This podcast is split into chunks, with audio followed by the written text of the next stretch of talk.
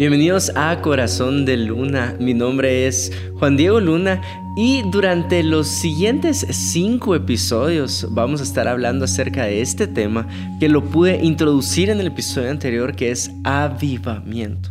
Quiero ver un avivamiento. Quiero que tú y yo vivamos un avivamiento. De hecho, me voy a poner un poquito más atrevido. Quiero ver el avivamiento más grande que la historia del cristianismo haya visto. Y tal vez alguien eh, le moleste un poco esta declaración porque dice, ¿quién sos, ¿quién sos tú para decir que vamos a ir el avivamiento más grande de la historia del cristianismo? La verdad es que no, soy un hijo de Dios buscando un avivamiento y depende de Dios que lo podamos ver. Entonces, em, vamos a estar abordando cinco preguntas que pueden provocar un avivamiento o cinco acciones que tú y yo podemos hacer y podemos implementar en nuestro corazón para ver un avivamiento.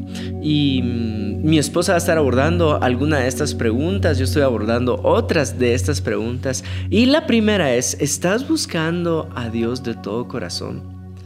Y por eso el título de, esta, de este episodio, tal vez tú ya lo viste en alguna plataforma, es ¿por qué me cuesta tanto encontrar a Jesús? ¿Por qué no encuentro a Jesús? Eh, ¿Por qué batallo en encontrarme con Él? Y te voy a leer una historia y de ahí te voy a contar una de mis experiencias en, en las conferencias de Hilson. He podido estar en las conferencias de Hilson y te quiero contar qué es lo que el Señor me ha enseñado a través de esas experiencias. Y también te voy a contar la vez que más he sido lleno del Espíritu Santo. Una vez que incluso se me reventaron los vasitos de sangre en la cara y se asustó mi familia. Eh, fue súper especial. Te voy a contar esas historias. Te voy a leer una historia. En la Biblia está... Eh, es cuando, cuando María está buscando a Jesús, Jesús una vez resucitado. Dice así, pero María estaba afuera llorando junto al sepulcro, y mientras lloraba se inclinó para mirar dentro del sepulcro. Y vio a dos ángeles con vestiduras blancas que estaban sentados el uno a la cabecera y el otro a los pies donde el cuerpo de Jesús había sido puesto. Algunos dicen que esta señal es como una ilustración del arca del pacto, de la presencia del Señor, donde había un ángel en cada uno de los extremos. Y acá está en el sepulcro dos ángeles en los extremos de la tumba.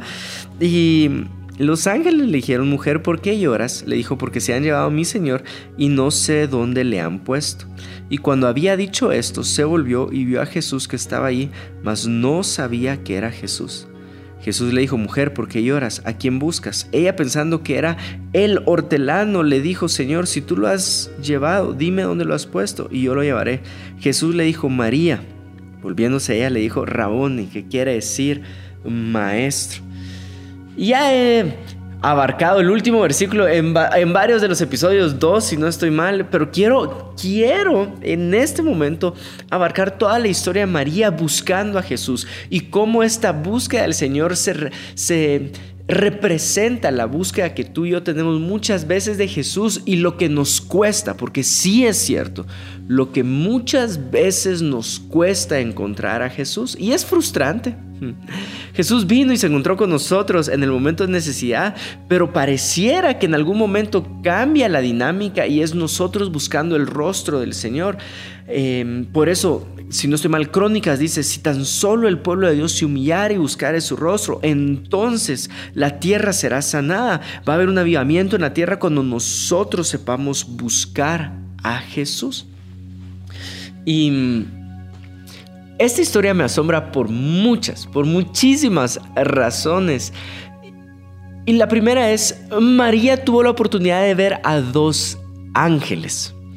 No sé si tú alguna vez has tenido la oportunidad de ver algún ángel. Tal vez alguien me dice, uy, la, mujer que me gusta es lo más parecido a un ángel. Y se te paró el corazón, ¿verdad? O sea, no, no nos vayamos por esa historia. Sabemos eh, lo emocionado que estabas al momento de conocer a la persona o a la, la persona que más te gusta. Pero no quiero irme por ahí, solo es, imagínate tener la oportunidad de ver ángeles en tu vida. Que se te aparezcan los dos ángeles que más se aparecen en la Biblia es Gabriel y Miguel, son los que son citados por las escrituras. En ese momento no sabemos si María se encontró con Gabriel y con Miguel, pero asumamos que sí. Igual no importa para la ilustración, pero imagínate que tengas al ángel Gabriel y al ángel Miguel enfrente. O sea, qué espectacular es eso, sus vestiduras, su voz, em, cómo son físicamente, si es que tienen un cuerpo físico o solo están de alguna forma eh, espiritual. ¿Cómo sería la experiencia con ángeles? Y al momento de Juan Diego Luna haberse encontrado con ángeles, no hubiera seguido buscando. Esto es lo que con esto es con lo que batallo con esta historia. Si yo me hubiera encontrado con ángeles, no hubiera seguido buscando. Porque me hubiera quedado ahí un buen tiempo.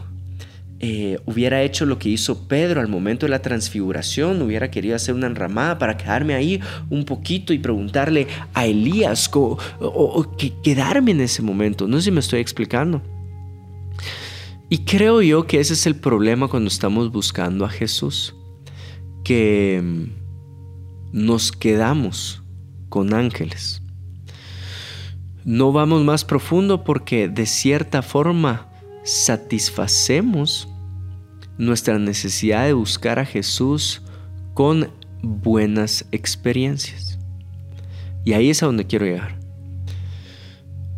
Tener buenas experiencias es el enemigo más grande de poder encontrar el rostro de Jesús no teniendo malas experiencias, es decir, no te estoy diciendo, ah, no has encontrado a Jesús por el pecado, o el pecado que estamos batallando, o el pecado que tenemos en nuestra mente, en nuestro corazón. No encontramos a Jesús por nuestras propias concupiscencias. Algunos dicen, sí, pero la escritura dice, sin santidad no verás al Señor Jesús. Y de cierta forma es, es, es verdad en el sentido de, si yo no vivo una vida santidad, no voy a poder revelar, no, no va a poder ser visto Jesús en mi vida, el reino de Dios en mi vida. No podemos ver el reino de Dios, no podemos ver a Jesús mismo. No voy a poder ver la revelación de Jesús si no vivís en santidad. De esa forma es correcta. Pero la forma que muchas veces lo utilizamos al decir, ah, Ah, es que como estás en pecado, no puedes encontrar a Jesús. Eso no es cierto, porque en las escrituras puedes ver que Jesús, el Salvador, siempre se encontró con el pecador. Si no está saqueo, si no está tu historia y mi historia como ejemplo, que no es verdad. De esa forma. Y entonces pensamos que el enemigo más grande para encontrar a Jesús en nuestras vidas es el pecado, pero quiero cambiarte la forma de mirarlo y es el enemigo más grande para poder encontrar a Jesús en nuestra vida son las buenas cosas, son los ángeles. Los ángeles están haciendo, y de una forma muy ilustrativa y figurativa, los ángeles están haciendo que no encontremos a Jesús. Mm, ¿a, qué te referís, Juan Diego? Te lo voy a poner con este ejemplo sencillo.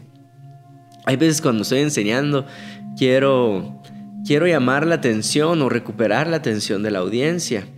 Y hago esta, o digo esta frase. Todos los que estén dormidos digan amén. O si estoy hablando de chisme, voy a decir, todos los chismosos digan amén. Y siempre, más de alguna persona dice amén.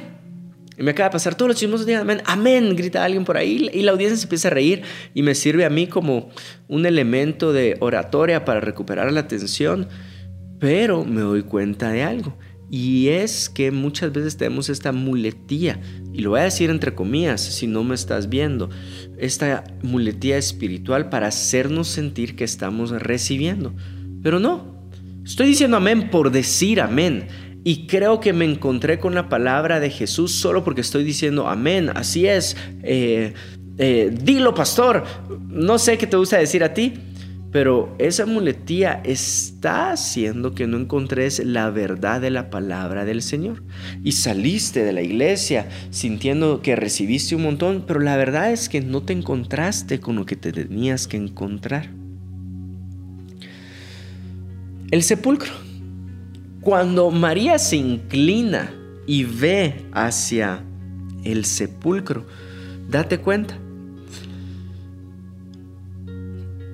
vio que el sepulcro estaba vacío. Y ver que el sepulcro estaba vacío es una de las pruebas de eh, de resucitar del poder de resurrección. Jesús les había hablado de esto y durante el Antiguo Testamento no había semejante poder todavía descrito proféticamente, si estaba insinuado o declarado proféticamente, pero el, poder de resurrección es algo que estaban esperando. Incluso María cuando murió Lázaro, eh, tuvieron una conversación de resurrección y vieron a su hermano resucitado. Ahora, este Mesías se iba a coronar gracias a ¿Qué? Al poder de resurrección. Era como la última prueba, ¿sí? Era como, em, pero última no como eh, last, sino que última como de ultimate, la, la prueba que iba a hacer que todos creyeran en este Mesías, que no vino como rey, pero vino como un carpintero. Entonces se inclinó al sepulcro, vio que el sepulcro estaba vacío. Para mí, o sea, esa era mi, única prueba. Yo hubiera salido corriendo y hubiera empezado a gritar y anunciar que ya no estaba el cuerpo de Jesús, que, el, que tuve una experiencia con el poder de Jesús. ¿Y qué pasa si te digo? Que muchas veces no encontramos a Jesús porque nos quedamos en este primer nivel la experiencia del poder de Jesús. ¿Dónde más lo veo?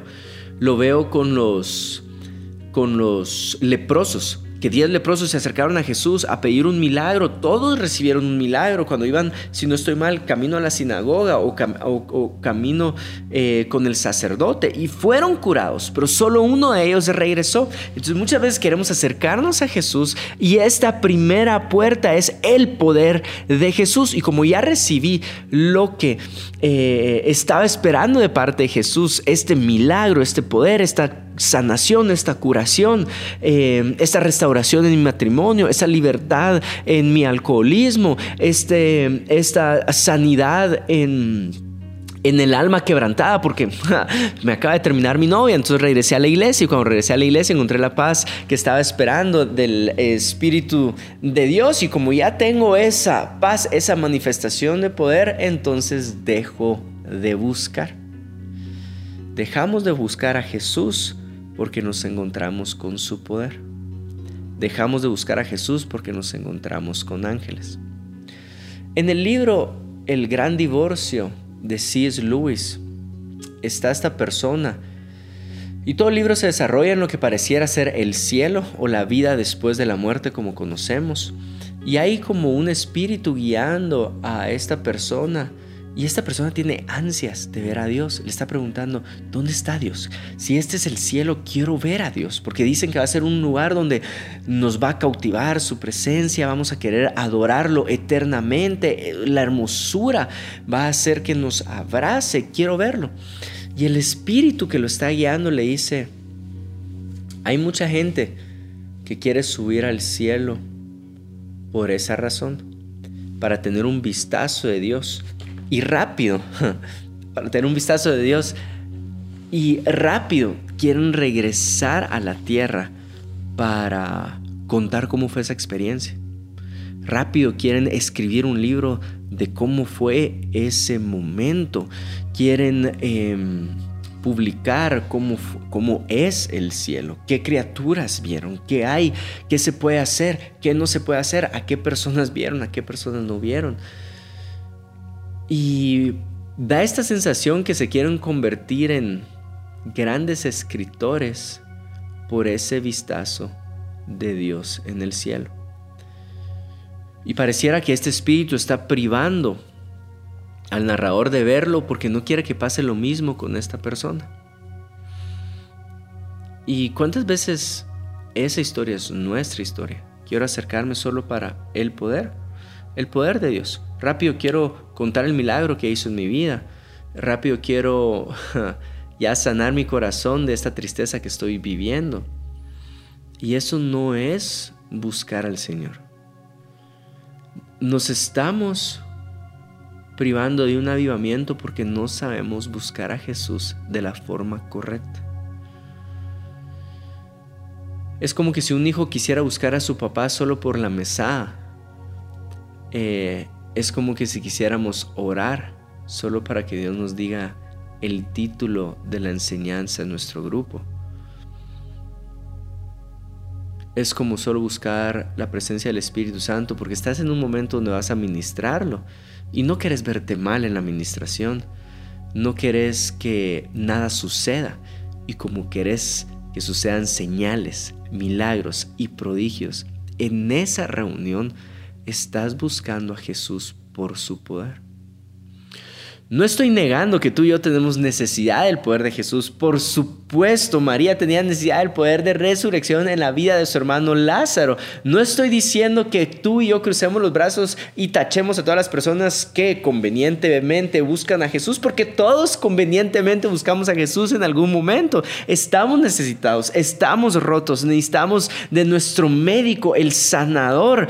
No sé si me estoy explicando. Sí necesitamos de milagros en nuestra vida. Sí necesitamos que él obre en la enfermedad de mi mamá o de mi papá que están pasando un momento difícil. No estoy negando eso, pero no te quedes ahí en la búsqueda de Jesús, porque sí, Él nos da su poder, como le dio su poder a los diez leprosos, pero solo uno regresó con un interés genuino de quién es Él y agradecerle por lo que había hecho. Yo te estoy diciendo, tú y yo somos parte de esos diez leprosos, pero podemos ser del leproso que regresó.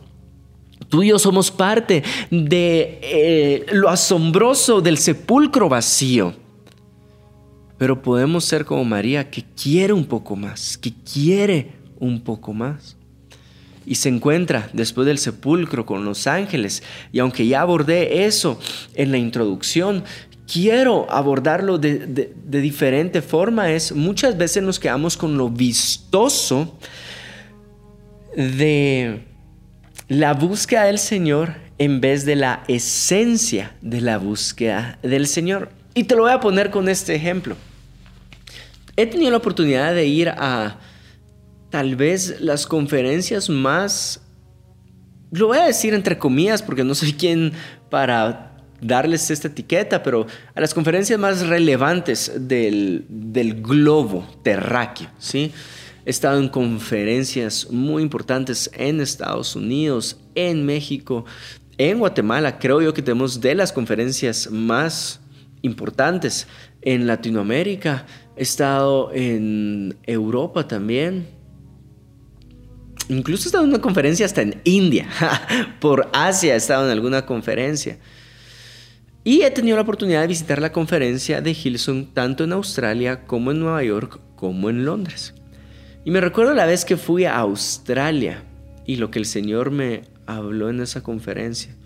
Estoy entrando y por el amor de Dios, si algún día tenés la oportunidad de ir a andar, un pastor muy amigo en México me dio la oportunidad de poder ir a Australia, nos regaló los tickets a mi esposa y a mí y estábamos ahí en una de esas noches increíbles. Entro al, cuarto y cuando estoy hablando del cuarto es un cuarto de 20 mil personas o más, es un estadio en Australia lleno. ¿Cómo te explico que el 80% del edificio estaba sentado esperando que iniciara antes? No es así una cultura que empieza y se está llenando el cuarto a los 20, 30 minutos de haber empezado. La adoración es o sea,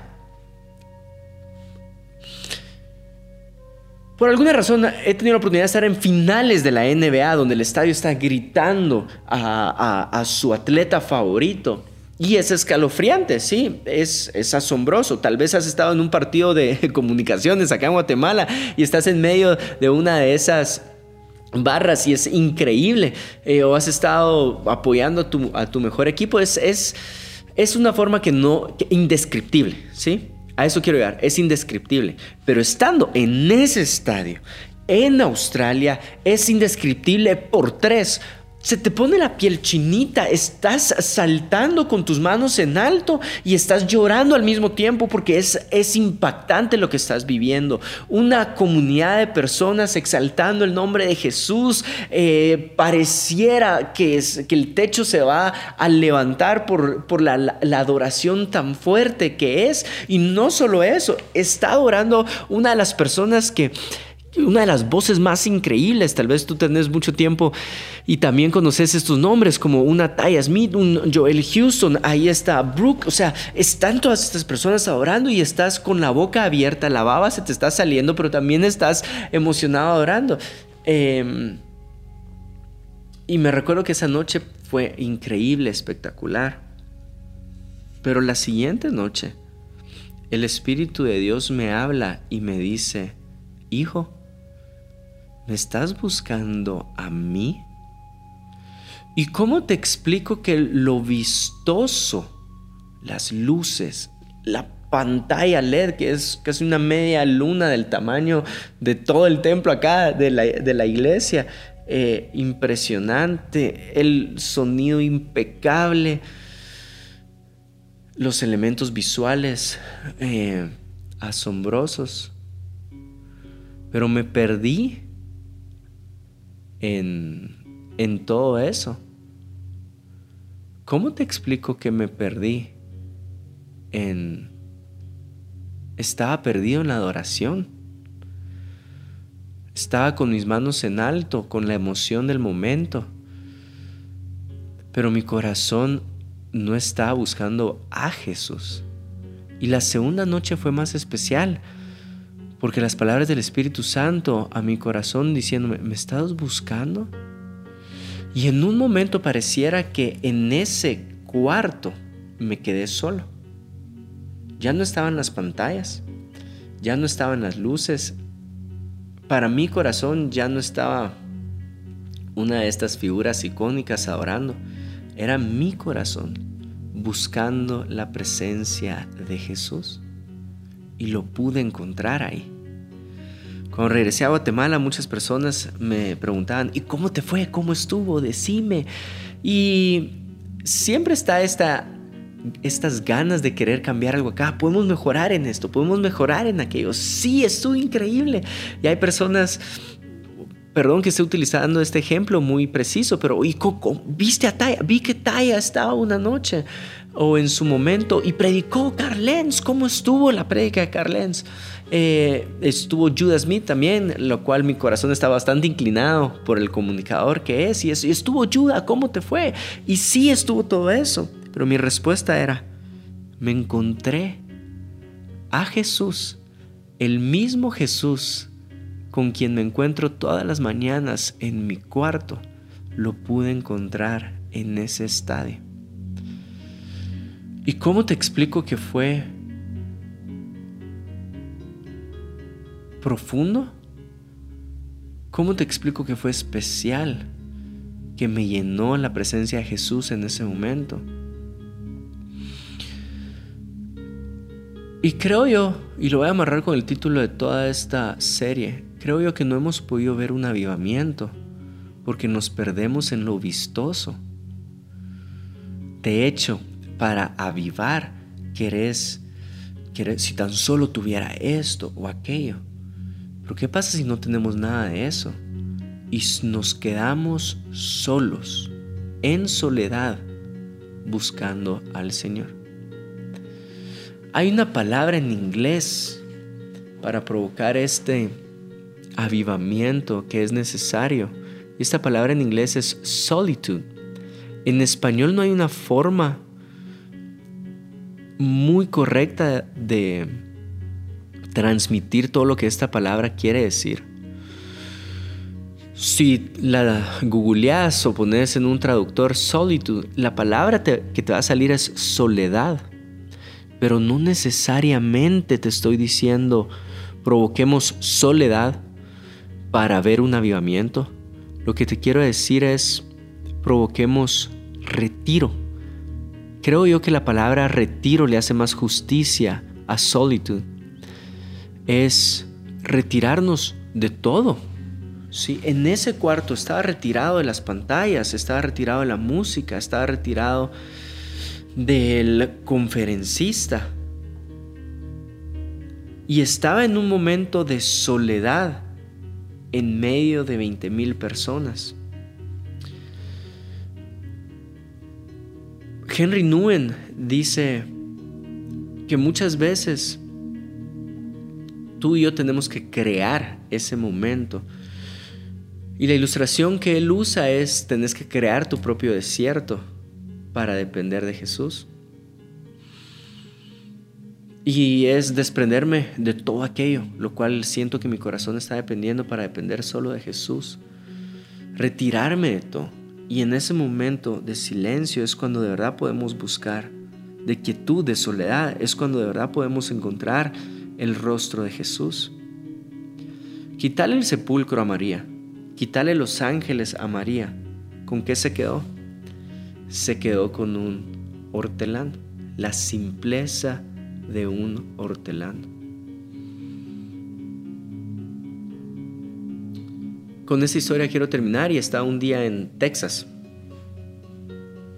Y ni me acuerdo qué andábamos haciendo. Creo que nos fuimos como de un pequeño intercambio con mi hermano, como de 21 días. Em, y nos llevaron a una iglesia. No sé por qué, nos dejaron en una iglesia y solo nos dijeron, ahí los venimos a traer más tarde. De hecho, no me acuerdo si me quedé completamente solo. Em, no sé, no sé qué pasó, pero entré a esa iglesia que estaba en el segundo nivel de una casa. Entré a esa casa, había un grupo de adoración que estaban cantando canciones que yo no conocía. Eh, en el cuarto no había ni una sola persona que yo conociera, ni una sola persona que me conociera a mí. Y en ese momento decido buscar a Jesús con todo mi corazón, levanto mis manos mis manos están en alto y están tan cansadas que las quiero bajar y digo, no, voy a, no importa que me dé un calambre, no importa que me, duerman las manos, no importa que me estén doliendo ya, yo lo voy a buscar. Y estaba buscando la presencia del Señor cuando siento en mi corazón hincarme y no solo me hinco, siento postrarme. Entonces, en medio de esta reunión de jóvenes, hay uno desconocido que nadie sabe quién es, que está tirado a media alfombra eh, está tirado, sollozando, buscando al Señor, cantando a todo pulmón canciones que no conocía. Que ni me sabía, creo yo que son esas que te inventas o solo medio tararías. y estoy a media reunión buscando con todo mi corazón a Jesús. Y desciende la presencia del Señor como un manto, como dos mantos pesadas sobre mi cuerpo. Al salir de esa reunión me encuentro con mi familia y con amigos y me preguntan qué te pasó. Y se me reventaron todos los vasitos de la cara. Eh, ¿Qué te pasó, Juan Diego? ¿Te peleaste con alguien? Y no, lo que pasó es que me encontré con Jesús en ese lugar. No sé cómo se llama la iglesia, no sé si todavía existe no tengo idea quién es el pastor o bajo qué denominación están. Lo que sé es que me encontré a Jesús ahí. Y mi deseo es ese. Mi deseo es que en medio de todo lo que estamos viviendo, la iglesia, los grupos, que puedas encontrar este lugar de retiro dentro de lo que estás haciendo y que de verdad busques el rostro de Jesús. Que tu hambre no se quede en el sepulcro, que tu hambre no se quede con ángeles, que tu hambre sea tan profunda que no pares hasta encontrarte con Jesús mismo Ahí está el sepulcro vacío, pero yo quiero más que solo el poder de Jesús, yo quiero a Jesús mismo. Ahí están los ángeles, sí es lo vistoso, lo hermoso del Evangelio, pero yo quiero más que lo hermoso y lo vistoso del Evangelio, yo quiero a Jesús mismo y mi deseo es que nos encontremos con Jesús mismo en este proceso, en estas cinco semanas que te encontres con Jesús mismo. No solo unas palabras para que tú agarres y puedas predicar, te encontres con Él, el verbo. Cristo Jesús. No solo su poder para ver milagros, los vas a ver, pero que te encontres con la persona de Cristo. Puedo orar por ti, que incluso esta prédica de este episodio no sea un impedimento para que te encontres con Jesús. Anda más allá de este episodio